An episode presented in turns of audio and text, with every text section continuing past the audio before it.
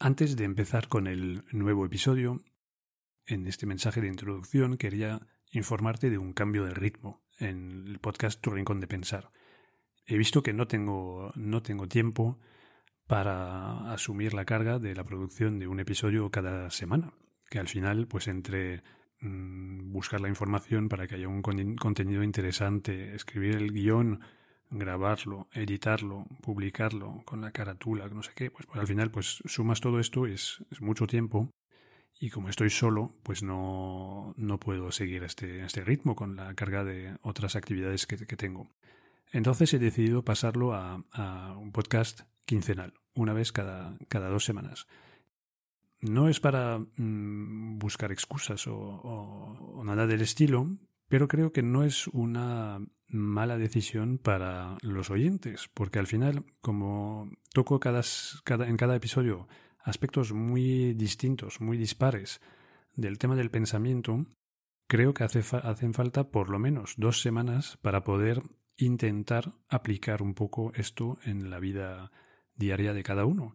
Y creo que si con un ritmo de un ritmo semanal pues podemos acabar todos mareados y al final sin prestar atención a nada. Entonces el podcast no cumpliría con su objetivo porque es, te recuerdo que eso es un podcast para aprender a desarrollar nuevos saber haceres. No es un... Yo no pretendo, e incluso eh, soy un, un, enemigo de esto. Eh, no quiero desarrollar y aumentar tu curiosidad del paparazzi. No quiero que a través de este podcast descubras muchas ideas simplemente para tener temas de conversación con amigos. Lo que quiero es despertar tu curiosidad de aprendiz, es decir, que cada concepto nuevo busques la manera de incorporarlo a tu pensamiento y aplicarlo en tus decisiones del día a día. Y yo creo que para esta, en esta perspectiva, un ritmo semanal es demasiado, demasiado intenso. Entonces, bueno, como no tenía tiempo y tampoco creo que sea un, el ritmo deseado, pues pasamos de semanal a quincenal.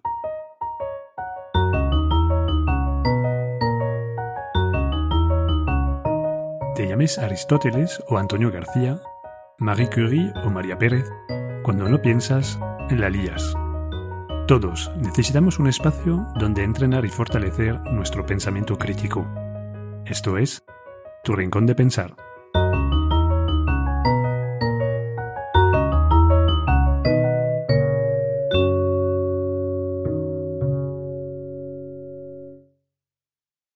Este episodio 13 me gustaría explorar un nuevo formato, una nueva manera de, de aprender sobre, pensamiento crítico. Voy a intentar hacer contigo lo que he bautizado una lectura crítica.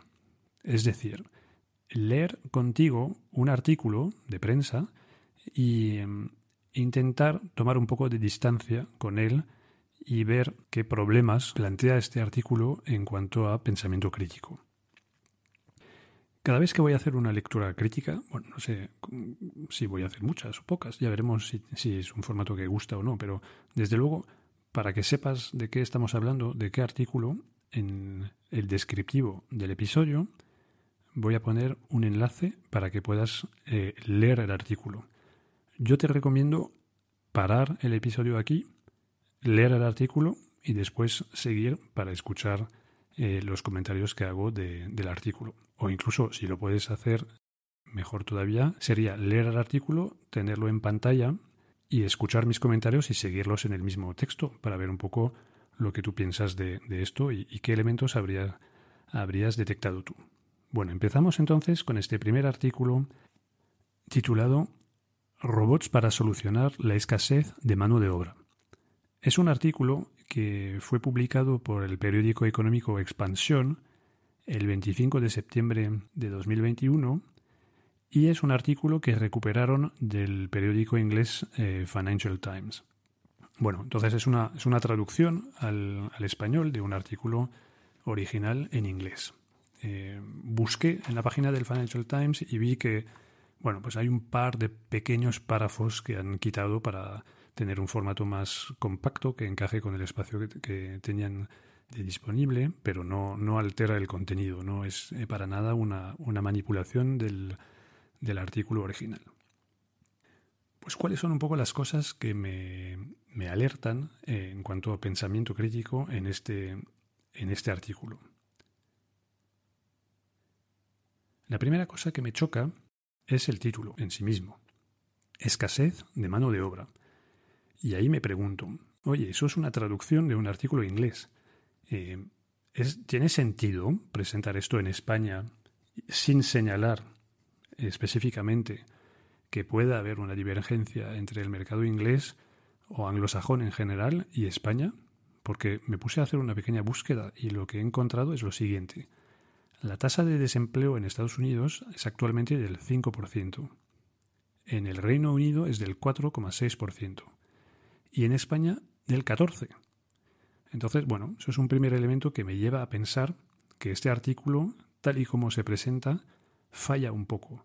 No, no creo que sea honesto poner un título así sin subrayar que tiene que ver con la, realidad inglesa o anglosajona. Y es una temática que va a ser permanente en el, en el artículo. En el subtítulo ponen las necesidades de las empresas tras la pandemia y la carencia de profesionales especializados cambian la perspectiva de la automatización. Y ahí pregunto, ¿hay una carencia de profesionales especializados en, España? Y cuando dicen profesionales especializados son los profesionales susceptibles de, ser sustituidos por máquinas. Y después en el artículo hablan sobre todo de trabajos en eh, almacenes y temas de empresas de logística. Y yo sinceramente me pregunto, en España, con un 14% de, de paro, mucha gente poca cualificada en paro, ¿de verdad hay una escasez de mano de obra? Y vengo incluso con otra, otra pregunta, que también se ve en el artículo y que, por ejemplo, se ve reflejada en algunos comentarios donde los periodistas o las personas que entrevistan subrayan que el problema para encontrar em, empleados para algunas tareas es que las tareas son monótonas o que es un trabajo pesado y que entonces provoca lo que llaman fuga de talento o que complica la retención de trabajadores. Pero es que los periodistas no, no rascan, no indagan en esto. Y yo pregunto, ¿realmente no se encuentra gente porque el trabajo es pesado? ¿O no se encuentra gente porque el sueldo que se propone para este trabajo pesado es demasiado bajo? Que es un problema completamente distinto. Porque de alguna manera se presenta como la robotización para hacer un favor a los seres humanos y desde la otra, perspectiva, yo creo que podría ser también una presión continua a la baja de los sueldos para personas poco cualificadas hasta que se harten de este tipo de explotación, si lo podemos llamar así, y, entonces ya dejen de aceptar esos trabajos. Entonces después las empresas tienen la excusa de que no encuentran a nadie y entonces pueden sustituir a los trabajadores por, por máquinas. Yo creo que desde luego, un artículo que pretende tratar este tema me parece tomar muchos atajos cuando va directamente a la conclusión de que hay una escasez de mano de obra. Eh, yo no, en todo el artículo no hay para nada la apertura a, esta posible duda sobre las condiciones de trabajo. Y por ejemplo, hay, hay, elementos en el artículo que son propios de Reino Unido, donde no sé si lo sabes, pero ahora mismo hay una gran crisis que tiene que ver con la falta de conductores de camiones, porque con el, Brexit, eh, la combinación Brexit y pandemia, lo que ha pasado es que había muchos trabajadores de países del este de Europa que trabajaban mm, por dos duros en Inglaterra, conduciendo los camiones que mueven la mercancía de una punta a otra de las islas británicas y que por culpa de la pandemia pues eh, han tenido que bueno han tenido menos actividad y entonces se han vuelto a su país porque es más barato vivir en Rumanía que en Inglaterra mientras no tienes, no tienes trabajo. Y después ha acabado la pandemia, pero ahora con el, el Brexit, pues sus, sus condiciones para volver a entrar en el país son mucho más duras. Pero entonces, otra vez, no se puede decir que la falta de mano de obra se, se debe a la Mm, dureza, para decirlo así, el hecho de que sea muy penoso este trabajo, muy pesado este trabajo. Simplemente es que no están dispuestos a pagar el precio que la gente quiere cobrar para este tipo de trabajos. Si no hay conductores de camiones en Inglaterra ahora es porque los sueldos habían bajado tanto porque había rumanos, polacos, búlgaros dispuestos a hacer este trabajo. Y ahora no los hay. Y no han subido los precios y entonces los ingleses no quieren hacer ese trabajo. Pero yo creo que mm, es un poco fácil eh, decir que es eh, escasez de mano de obra cuando realmente son negación a pagar un sueldo eh, justo a los trabajadores. Otra cosa que es para mí contestable en este artículo es entonces si, sintetizamos, primero tenemos que no está contextualizado como debería ser. Eh, es un artículo que se publica en un periódico económico español y no se adapta a la realidad española, o por lo menos sospecho que no se adapta a la realidad española y tampoco no hay nada como disclaimer, como se diría en, español, pues eh, alerta para decir que eso es un artículo que viene de Inglaterra más allá de una pequeña paréntesis donde aparece F.T para señalar que viene del Financial Times, que es muy, muy sutil y demasiado discreto para mi, gusto. Entonces eso era el, el primer punto. Segundo punto, no se hace una comprobación de la tesis principal que eh, vehiculan muchos de los entrevistados, que es de decir que no hay mano de obra y entonces tenemos una cierta legitimidad para sustituir a las personas por máquinas. No estamos quitando empleo, lo hacemos porque nadie quiere de esos empleos. Pues yo lo pongo en, duda. Y esto me lleva al tercer elemento, que es el de las personas mencionadas en el artículo.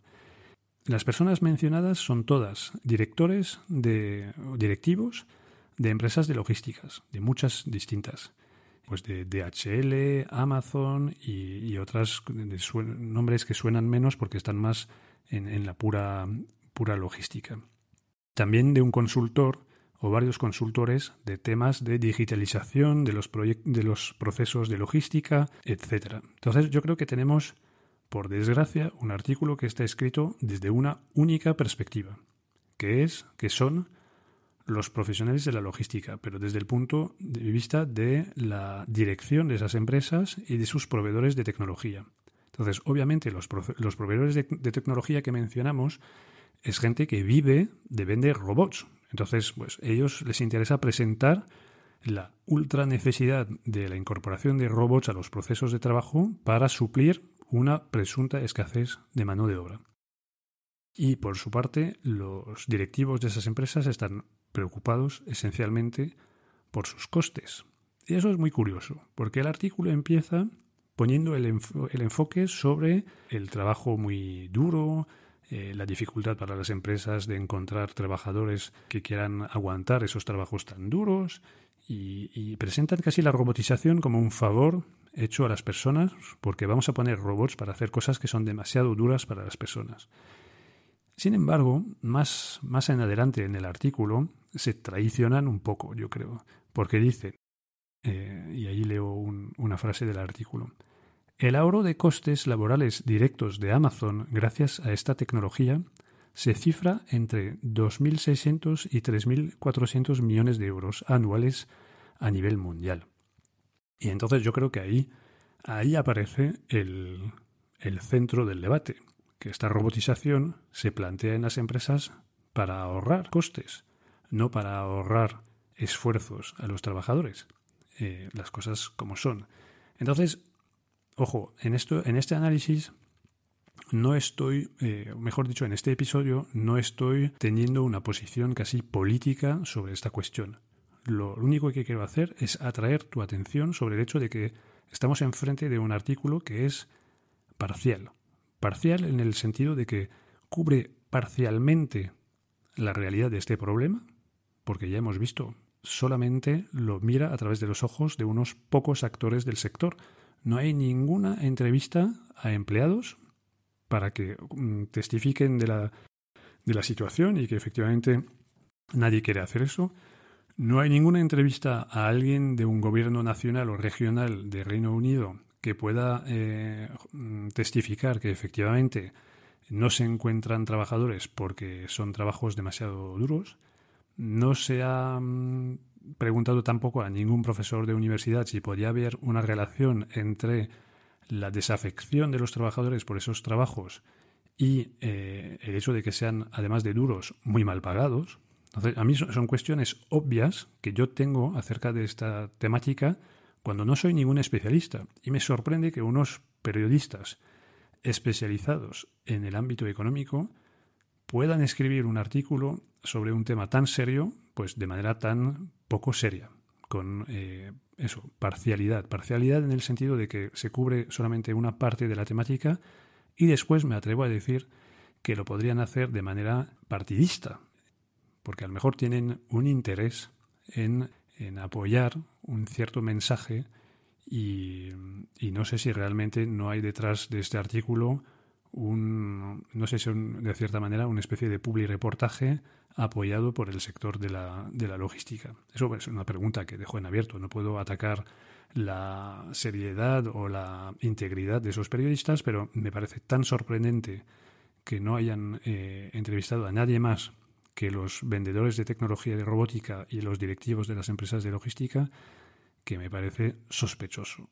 Bueno, son, sospecho que hay algo. No digo que sean culpables de nada, pero bueno. Entonces, eso era mi idea con este, esta lectura, lectura crítica, atraer tu atención sobre la deficiencia que puede haber en algunas piezas informativas dentro de los medios que, puedes eh, ver a diario y, eso, alertarte e intentar animarte a, tener un ojo crítico cuando lees esas cosas para no quedarte en la capa superficial y, aceptar eh, casi automáticamente todo lo que se te propone sino eh, hacerte preguntas y buscar un poco las cosquillas a los periodistas.